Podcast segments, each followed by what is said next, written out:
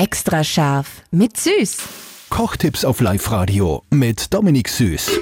Gnocchi, Knotschis. Gnocchi, Gnocchi. ganz einfach selber machen. Ganz easy.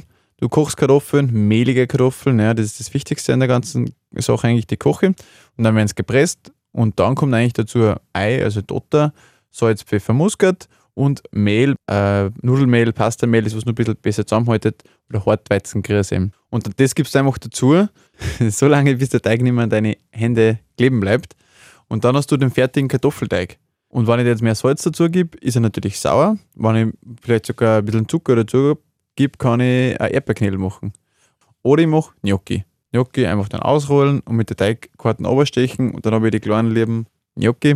Und die kann ich mir dann sogar so einfrieren und habe mein eigenes Convenience dann von selber, selbstgemachte Gnocchi. Beim Kochen dann, wie lang bis oben schwimmen? Ist das? Genau, ja, Vollgas. Das heißt, das ist dann eine Sache auf drei, vier, maximal fünf Minuten, die schwimmen dann eh auf und ready to serve.